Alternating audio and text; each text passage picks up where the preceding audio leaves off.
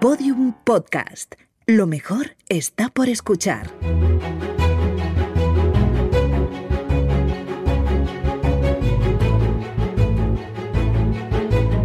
Historia de España para selectividad.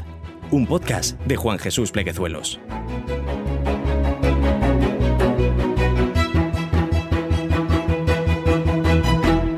Bienvenidos, amigos y amigas, a Historia de España para Selectividad. Mi nombre es Juan Jesús Pleguezuelo, soy profesor de Historia de Instituto y estoy realizando esta serie de audios para ayudar a estudiantes de segundo de bachillerato a que pasen un poquito mejor este durísimo curso. De paso, también me gustaría hacerles disfrutar de esta hermosísima epopeya que es nuestra historia. Antes de empezar con el programa, recordarte que este episodio lo puedes escuchar desde la aplicación de Podium Podcast, en la que vas a tener acceso a un montón de podcasts de muchísima calidad. También decirte que ya puedes acceder al libro de apuntes que acompaña a este podcast. Tiene el enlace en mis redes sociales. El libro se llama Historia de España para Selectividad, los apuntes que acompañan al podcast. Bueno, bueno, bueno, bueno, empecemos con el programa. Vamos a hablar de la evolución demográfica a comienzos del siglo XX. Estoy convencido que todos los estudiantes de segundo bachillerato eh, se han preguntado alguna vez en su vida, oye, ¿Cómo evolucionó la demografía en España a comienzos del siglo XX? Esa es la típica duda que asaltan a los estudiantes de 14, 15, 16 y ya 17 años, ¿no? Que es la edad que tenemos. ¿Verdad que sí? Eh, veo todas las cabezas sintiendo. Bueno, pues por fin, por fin está este podcast que va a dar respuesta a esa ansia de conocimiento que tenéis. Que soy muy ansioso vosotros, ¿eh? Soy muy ansioso. Bueno, bueno, bueno, que me enrollo. Vamos a responder. Evolución demográfica de España en el primer tercio del siglo XX. Bueno, pues hay que decir que a comienzos del siglo XX en España hay un importante crecimiento poblacional. Hay un importante crecimiento demográfico. La población crece a un gran ritmo a comienzos del siglo XX, en el primer tercio del siglo XX. Y yo aquí hago la pregunta, quien no la sepa, eh, lo hecho de la habitación, lo hecho del aula, porque me parecería fatal. O sea, mm, si me estás escuchando en tu cuarto, expúlsate de tu cuarto si no respondes a esta pregunta. Vamos a ver, ¿cómo se llama ese ciclo demográfico? En el que la población crece de manera drástica y repentina, ¿cómo se llama? ¿Eh? ¿Cómo se llama ese ciclo de la población, ese ciclo demográfico en el que ¿eh? la población crece rápido? ¿Eh? ¿Eh? Veo mucha gente dudando, veo mucha gente dudando. Transición demográfica. Recordemos que hay tres ciclos demográficos. Régimen demográfico antiguo, transición demográfica y régimen demográfico moderno. Lo explico brevemente. Régimen demográfico antiguo. Hay una alta tasa de natalidad infantil.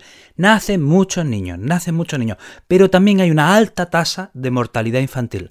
Si bien nacen muchos niños, Muchos niños son también los que mueren al nacer. Entonces, si nacen muchos niños pero al nacer, pero también mueren muchos niños al nacer, el crecimiento poblacional es prácticamente nulo o a veces negativo. Ese es el régimen demográfico antiguo. Nacen muchos niños, pero también mueren muchos niños al nacer. Transición demográfica.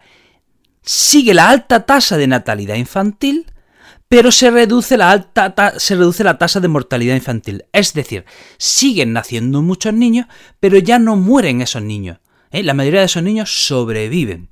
¿De acuerdo? Entonces, si nacen muchos niños y ya no mueren al nacer, resultado es un fuerte crecimiento poblacional.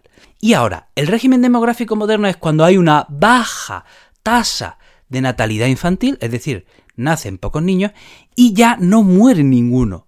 Prácticamente no muere ningún niño al nacer. La tasa de mortalidad infantil es ínfima, es muy baja. ¿eh? Es raro que mueran niños al nacer. Esta es la situación de los países desarrollados, ya sea Europa o Estados Unidos, en el que nacen pocos niños, nacen muy pocos niños, eh, casi, casi todos sobreviven, ¿de acuerdo? Pero ¿cuál es el problema? Ya nacen tan pocos niños que eh, de nuevo volvemos a un crecimiento poblacional negativo. Y volviendo a lo que comentábamos al inicio, resulta que al inicio del siglo XX en España se vive la transición demográfica, es decir, se mantiene la alta tasa de natalidad infantil, pero se reduce la tasa de mortalidad infantil. Siguen naciendo muchos niños, pero se ha reducido, se ha reducido la tasa de mortalidad infantil, es decir, son pocos los que mueren, resultado alto crecimiento poblacional. Fíjense, en el año 1900 en España había 18 millones de habitantes. En 1930 había 23 millones de habitantes, es decir, en 30 años España ha crecido en 5 millones de habitantes. ¿Esto es mucho o es poco? Pues miren, les doy estos datos para que tomen perspectiva perspectiva. En el año 1600 en España había 8 millones de habitantes y en el año 1800 en España había 10 millones de habitantes. Es decir, en dos siglos España ha crecido solo 2 millones de habitantes. En 200 años España solo crece 2 millones de habitantes. De 1600 a 1800 España pasa de 8 a 10 millones de habitantes. Solo 2 millones de habitantes. Qué poquito, por Dios.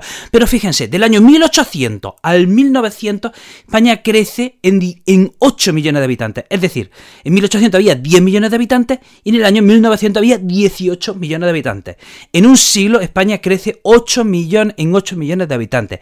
Y ahora, de 1900 a 1930, eh, hay un fuerte crecimiento poblacional y España y, el aumento poblacional de España se da en 5 millones de habitantes. Se pasa de 18 millones de habitantes a 23 millones de habitantes en 1930.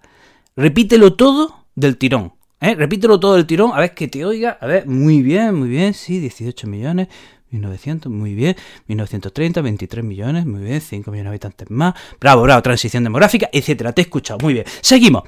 Resulta que ese descenso de la mortalidad infantil, bueno, provoca no solo el aumento poblacional, sino también un aumento de la esperanza de vida. Fíjense, en el año 1900, la esperanza de vida estaba en 34 años. 34 años era la esperanza de vida en 1900. Qué poquito, ¿verdad? Bueno, pues en 1930 la esperanza de vida pasa a 50 años. ¿Eh? que, sigue siendo poco hoy día, ¿verdad? Pero es un gran salto, ¿no? En el año 1900 la, la, esperanza de vida era 34 años y en 1930 la esperanza de vida era de 50 años. Pero preguntámonos, ¿por qué desciende, por qué desciende la mortalidad infantil? Pues son varios los motivos, sobre todo porque desaparecen las mortalidades catastróficas, es decir, deja de haber grandes catástrofes que acaban con la vida de tanta gente. Por ejemplo, desaparecen las hambrunas. Por ejemplo, epidemias que habían azotado a España durante todo el siglo XIX, como la fiebre amarilla o el cólera, van desapareciendo ¿eh? y se van descubriendo las vacunas. Luego también había enfermedades endémicas que también habían azotado a la población española durante todo el siglo XIX y se van controlando ahora, como eran la tuberculosis, la difteria, la viruela, etcétera, etcétera. Bueno, pues todas esas mortalidades catastróficas eh, van desapareciendo o se van controlando. Es verdad que hay una excepción. Hay una excepción de la que se habla mucho, por desgracia, en los dos últimos años, y es la gripe española. La gripe española azotó España y Europa en el 1918, pero a excepción de la gripe española, el resto de mortalidades catastróficas ya han desaparecido. Y bueno, también eh, la mortalidad infantil eh, no solo desciende por la ausencia de mortalidades catastróficas, sino que también se mejoran las condiciones sanitarias y las condiciones higiénicas. Y hay que decir dos datos interesantes. Al inicio del siglo XX se sigue manteniendo, como hemos dicho, esa alta tasa de natalidad, pero poco a poco esta, alta tasa de natalidad va descendiendo. ¿Por qué? Porque hay un proceso de modernización de la vida urbana. Eh, se moderniza la vida urbana y además la sociedad española se va haciendo cada vez más urbana. Recuerden, recuerden que en el campo, en el campo era necesario para la supervivencia el tener muchos hijos, ¿de acuerdo? Eh, numerosos hijos eh, que, trabajaban en el campo desde que eran pequeños ya traían recursos a casa, por lo tanto era necesario que hubiese muchos miembros de la familia. Esto cambia en la ciudad, esto ya no es así en la ciudad. Entonces, debido a ese proceso de modernización de la vida urbana y de ese proceso de urbanización de la sociedad española, ¿de acuerdo? Esa alta tasa de natalidad infantil va descendiendo. También hay que decir que el aumento poblacional se da sobre todo en las clases altas y en la periferia peninsular. Destaca el caso de Andalucía, donde hubo un gran aumento poblacional y esto llevó a la inmigración hacia las zonas industriales. ¿eh? Muchos andaluces se tuvieron que ir a zonas industriales como puede ser Cataluña, País Vasco o también Madrid. Y ahora hablemos de la emigración que continúa a comienzos del siglo XX. Tenemos la emigración a ultramar, ¿eh? como pueden ser los destinos de Argentina, Cuba, Brasil. Destaca principalmente como región emisora de emigrantes Galicia. Luego también tenemos una fuerte emigración a Argelia, que ya saben que era colonia de Francia, y también tenemos emigración hacia Francia. Este flujo migratorio se detiene en 1914 por la Primera Guerra Mundial, vuelve cuando termina la Primera Guerra Mundial y se detiene en 1930 por la crisis económica que empieza con el crash del 29 en, Nueva York.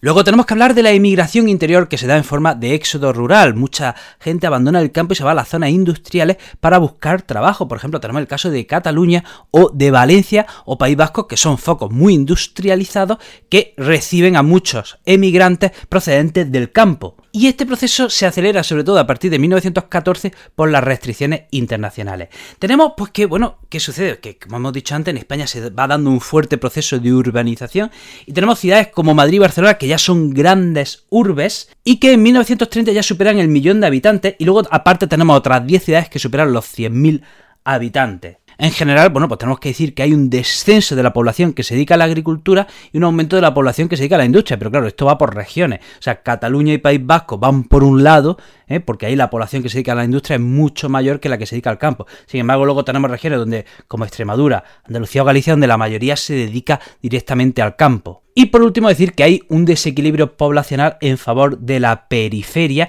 y de las ciudades más industrializadas. Bueno, hasta aquí el programa de hoy. Te recuerdo que este episodio lo puedes escuchar desde la aplicación de Podium Podcast. También decirte que estoy hiperactivo en mis redes sociales. En Twitter soy el profe inquieto. En YouTube, Instagram, TikTok y Facebook soy el profesor inquieto. Y en todas mis redes sociales tiene el enlace a mi libro eh, eh, los apuntes que acompañan al podcast para que puedas estudiar eh, y sacar la mejor de las notas. Querido amigo, querida amiga, te mando un abrazo enorme y nos vemos en el próximo programa. Todos los episodios y contenidos adicionales en podiumpodcast.com. También puedes escucharnos en nuestros canales de Spotify, iTunes, iBox y Google Podcast y en nuestras aplicaciones disponibles para iOS y Android.